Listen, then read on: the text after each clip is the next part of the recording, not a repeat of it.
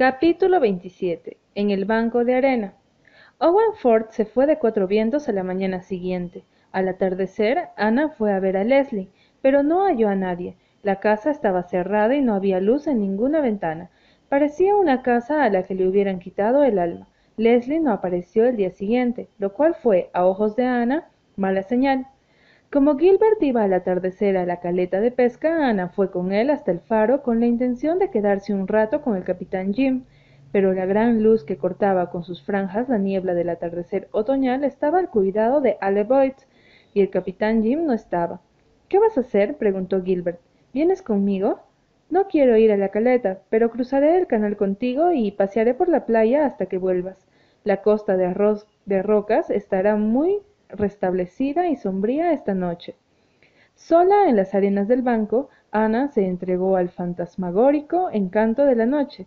Estaba cálido para ser septiembre y al atardecer había habido mucha niebla, pero una luna llena había reducido bastante la niebla y transformado el puerto, el golfo y las costas del alrededor en un extraño, fantástico e irreal mundo plateado y espectral. La goleta negra del capitán Joshi Crawford, que navegaba canal abajo, cargaba de patatas para los puertos de Nose. Era un buque fantasma, con rumbo a, a tierras lejanas y desconocidas que retrocedían siempre, que jamás serían alcanzadas. Los gritos de las gaviotas, ocultas a la vista, eran los gritos de las almas que marineros condenados los rizos de espuma que volaban por encima de la arena eran duendecillos que se escabullían desde las cuevas en el mar. Las inmensas dunas de espaldas redondas eran las gigantes dormidos de alguna vieja historia del norte. Las luces que brillaban pálidas al otro lado del puerto eran los faros engañosos en la costa de un país de hadas. Ana se regodeó con mil fantasías escudriñando la niebla, Caminar por aquella costa encantada era delicioso, romántico y misterioso. Pero estaba sola. Algo se erigió en la niebla frente a ella, tomó forma y se acercó súbitamente por la arena ondulada. Leslie, exclamó Ana azorada, ¿qué estás haciendo aquí esta noche? Ya que estamos, ¿qué, qué estás haciendo tú? dijo Leslie, intentando reír. El esfuerzo fue un fracaso. Se la veía muy pálida y cansada pero sus rizos se escapaban por debajo del gorro, caían ondulados alrededor de su cara y sus ojos como pequeños y resplandecientes anillos de oro. Espero a Gilbert, que está en la caleta. Iba a quedarme en el faro, pero el capitán Jim no está. Bueno, yo vine aquí porque quería caminar, y caminar y caminar, dijo Leslie inquieta. No pude hacerlo en la costa de rocas. La marea estaba demasiado alta, y las rocas me encerraban. Tuve que venir aquí o me habría vuelto loca. Crucé el canal sola, en el bote del capitán Jim. Hace una hora que estoy aquí. Ven, ven, caminemos. No puedo quedarme quieta. Ay, Ana. Leslie, querida Leslie, ¿qué pasa? preguntó Ana, aunque lo sabía perfectamente bien. No puedo decírtelo, no me preguntes. No me importaría que lo supieras. Quisiera que lo supieras, pero yo no puedo decírtelo, no puedo decírselo a nadie. He sido muy tonta, Ana, y, ay, duele tanto ser tonta. No hay nada tan doloroso en el mundo. Rió con amargura. Ana le pasó el brazo por los hombros. Leslie, ¿es que amas al señor Ford? Leslie se volvió abruptamente. ¿Cómo lo supiste? exclamó. Ana, ¿cómo lo supiste? Ah, lo llevo escrito en la cara, para que todo el mundo se dé cuenta. ¿Es tan evidente? No, no. Yo no puedo decirte cómo lo supe. Me pareció, no sé por qué. Leslie, no me mires así. ¿Me desprecias? le preguntó Leslie con tono áspero y bajo. ¿Piensas que soy una mujer malvada o sencillamente piensas que soy una tonta? No pienso nada de eso. Vamos, querida, hablemos de esto con sensatez. ¿Cómo podríamos hablar de cualquier cosa de las grandes cosas de la vida? Has estado pensando demasiado en eso, y por eso has llegado a verlo bajo una luz morbosa. Ya sabes que tienes una clara tendencia a hacer lo mismo con todo lo que sale mal, y me prometiste que lucharías contra ella. Pero ah, es una vergüenza tan grande, murmuró Leslie. Amarlo con un amor no solicitado, y además no siendo libre para amar a nadie. No hay nada vergonzoso en eso, pero lamento mucho que te hayas dejado llevar porque Siendo las cosas como son, ese sentimiento no podrá más que hacerte desgracia. No me dejé llevar, dijo Leslie, caminando rápido y hablando apasionadamente. Si hubiera sido así, podría haberlo evitado. Jamás soñé con algo así hasta ese día, hace una semana, cuando él me dijo que había terminado el libro y que pronto se iría. Entonces lo supe. Sentí como si alguien me hubiera asestado un golpe terrible.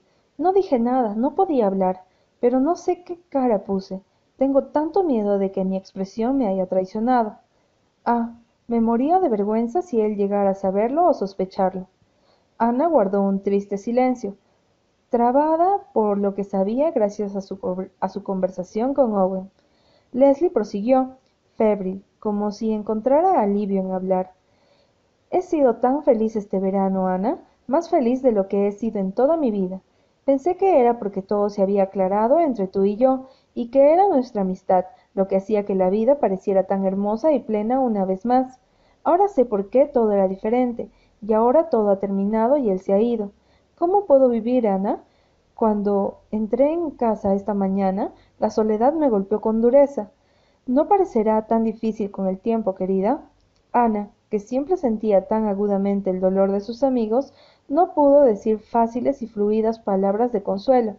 Además, recordaba cómo los discursos bien intencionados la habían hecho sufrir en su momento de dolor y sintió miedo. Ah, a mí me parece que con el tiempo será más difícil, dijo Leslie, con tristeza. No tengo nada que esperar. Vendrá una mañana y luego la siguiente, y él no regresará. Él nunca regresará. Ay, cuando pienso que no volveré a verlo jamás, siento como si una mano inmensa y brutal me oprimiera las fibras del corazón y estuviera retorciéndolas. Una vez, hace mucho tiempo, soñé con el amor, y pensé que sería hermoso, y ahora es así. Cuando él se fue ayer por la mañana estuvo tan frío e indiferente. Me dijo Adiós, señor amor, con la mayor frialdad del mundo, como si ni siquiera hubiéramos sido amigos, como si yo no significara nada para él. Sé que no, yo no quería que él se enamorara de mí, pero bien podría haber sido un poco más amable.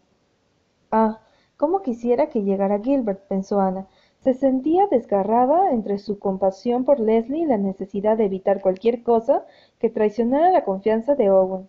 Ella sabía por qué su adiós había sido tan frío, porque no había podido mostrarse tan cordial con la buena camaradería exigía. Pero no podía decírselo a Leslie, no podía evitarlo. Ana, no puede evitarlo, dijo la pobre Leslie. Lo sé. ¿Me, ¿Me culpas mucho? No te culpo en absoluto. ¿Y no le dirás nada a Gilbert? Leslie, ¿me crees capaz de hacer semejante cosa? Ah, no, no sé. Tú y Gilbert son tan amigos, no sé cómo podrías evitar contarle todo. Le cuento todas mis cosas, sí, pero no los secretos de mis amigas. No soportaría que él lo supiera, pero me alegro de que lo sepas tú. Me sentiría culpable si hubieras algo que me avergonzara contarte. Espero que la señorita Cornelia no lo descubra. A veces siento como si esos terribles y afectuosos ojos castaños me leyeran el alma. Ay, cómo me gustaría que esta niebla no se levantara jamás, cómo me gustaría quedarme aquí para siempre, oculta a los ojos de cualquier ser vivo. No sé cómo haré para seguir con mi vida. Este verano ha sido tan pleno, no me he sentido sola ni por un instante. Antes de que viniera Owen hubo momentos espantosos, cuando regresaba a casa después de estar con Gilbert y contigo. Ustedes se iban juntos y yo me iba caminando sola. Cuando vino Owen, él siempre estuvo allí para caminar hasta casa conmigo. Nos reíamos y charlábamos, igual que Gilbert y tú. Ya no hubo más momentos solitarios y llenos de envidia para mí. ¿Y ahora? Ah, sí, he sido una tonta. Dejemos de hablar de mi locura. No volveré a molestarte con ese tema. Ahí viene Gilbert, y tú volverás con nosotros, dijo Ana que no tenía la menor intención de dejar a Leslie vagabundeando sola en el banco de arena, en semejante noche y con semejantes estado de ánimo. Hay mucho lugar en nuestro bote para tres. Ataremos el bote atrás. Ah, supongo que debo acostumbrarme a ser la tercera otra vez, dijo la pobre Leslie con otra amarga risa. Perdóname, Ana, eso ha sido desagradable. Tendría que estar agradecida, y lo estoy, por tener dos buenos amigos que con gusto me incluyen, como tercera. No hagas caso de mis comentarios desagradables. Me siento como si, como si tuviera un gran dolor y todo me hace daño. leslie parecía muy callada esta noche no comentó gilbert cuando ana y él llegaron a casa qué rábanos está haciendo sola en el banco de arena ah estaba cansada y tú sabes cómo le gusta ir a la costa después de que de unos días malos de dick qué lástima que no haya conocido a un hombre como ford hace tiempo y se haya casado con él murmuró gilbert. Habrían hecho una pareja ideal no por lo que más quieras gilbert no te conviertas en un casamentero. Es una profesión abominable para un hombre exclamó ana algo tajante por temor a que gilbert tropezara con la verdad si seguía esa línea de pensamiento. Caramba mi nenita no estoy haciendo de casamentero protestó gilbert algo sorprendido por su tono. Sólo pensaba en algo que pudo haber sido. Bien no lo hagas. Es una pérdida de tiempo dijo ana. Luego agregó abruptamente. Ah gilbert cómo me gustaría que todo el mundo fuera tan feliz como nosotros